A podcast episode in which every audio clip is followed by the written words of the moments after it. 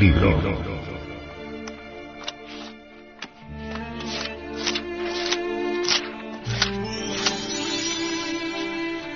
Tratado de Psicología Revolucionaria.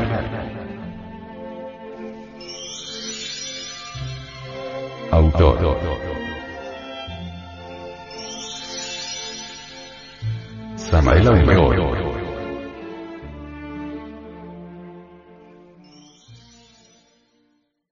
Este libro fue pasado a formato sonoro digital, para facilitar su difusión. Y con el propósito de que así como usted lo recibió, lo pueda hacer llegar a alguien más.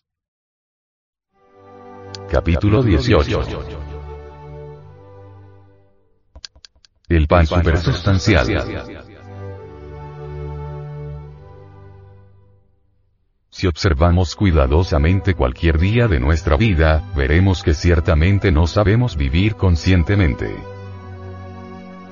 Nuestra vida parece un tren en marcha, moviéndose en los carriles fijos de los hábitos mecánicos, rígidos, de una existencia vana y superficial. Lo curioso del caso es que jamás se nos ocurre modificar los hábitos, parece que no nos cansamos de estar repitiendo siempre lo mismo.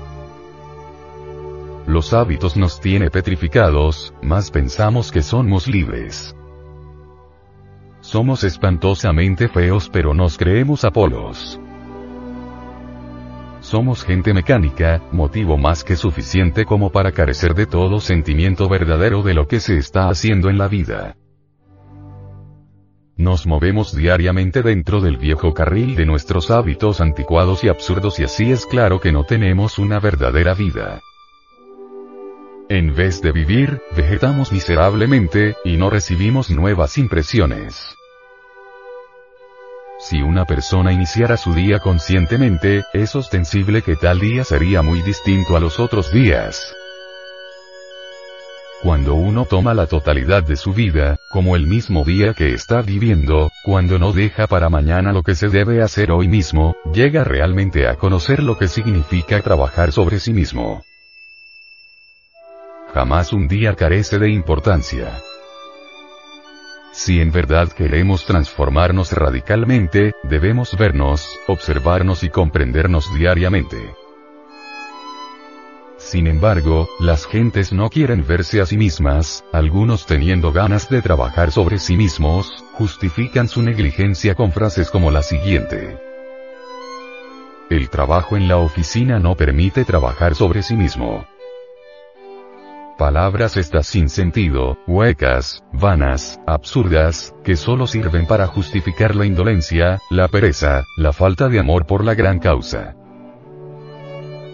Gentes así, aunque tengan muchas inquietudes espirituales, es obvio que no cambiarán nunca.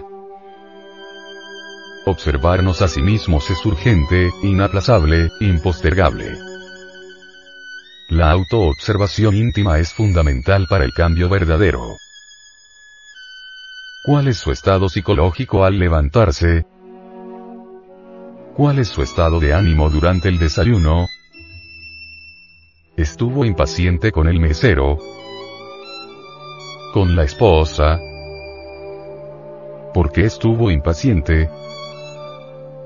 ¿Qué es lo que siempre le trastorna? Etcétera. Fumar o comer menos no es todo el cambio, más sí indica cierto avance.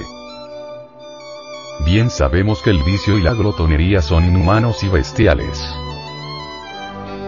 No está bien que alguien dedicado al camino secreto, tenga un cuerpo físico excesivamente gordo y con un vientre abultado y fuera de toda euritmia de perfección. Eso indicaría glotonería, gula y esta pereza. La vida cotidiana, la profesión, el empleo, aunque vitales para la existencia, constituyen el sueño de la conciencia. Saber que la vida es sueño no significa haberlo comprendido. La comprensión viene con la autoobservación y el trabajo intenso sobre sí mismo.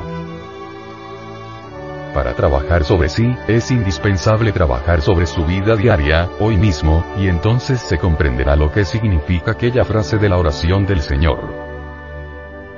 Dadnos el pan nuestro de cada día. La frase cada día, significa el pan supersustancial en griego el pan de lo alto. La gnosis da ese pan de vida en el doble sentido de ideas y fuerzas que nos permiten desintegrar errores psicológicos. Cada vez que reducimos a polvareda cósmica tal o cual yo, ganamos experiencia psicológica, comemos el pan de la sabiduría, recibimos un nuevo conocimiento. La gnosis nos ofrece el pan supersustancial, el pan de la sabiduría, y nos señala con precisión la nueva vida que comienza en uno mismo, dentro de uno mismo, aquí y ahora. Ahora, bien, nadie puede alterar su vida o cambiar cosa alguna relacionada con las reacciones mecánicas de la existencia, a menos que cuente con la ayuda de nuevas ideas y reciba auxilio divinal.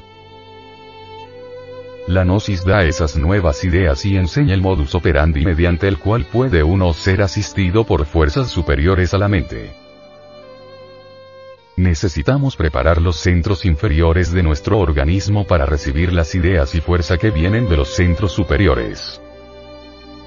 En el trabajo sobre sí mismo no existe nada despreciable. Cualquier pensamiento por insignificante que sea, merece ser observado, cualquier emoción negativa, reacción, etc. Debe ser observada.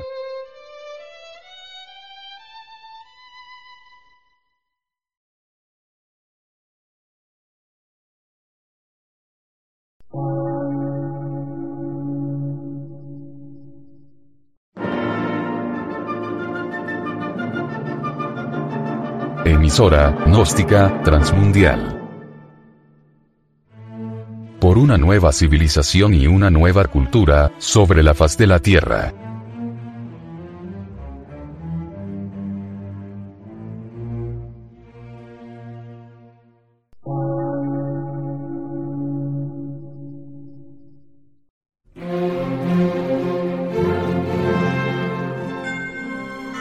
Medio de radiodifusión científico, artístico, místico y filosófico, de la Asociación Colombiana de Centros de Estudios Gnósticos, Antropológicos, Psicológicos y Culturales, AC.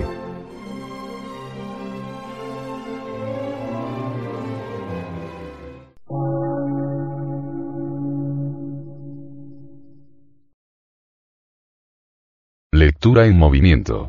Difusión sin fronteras.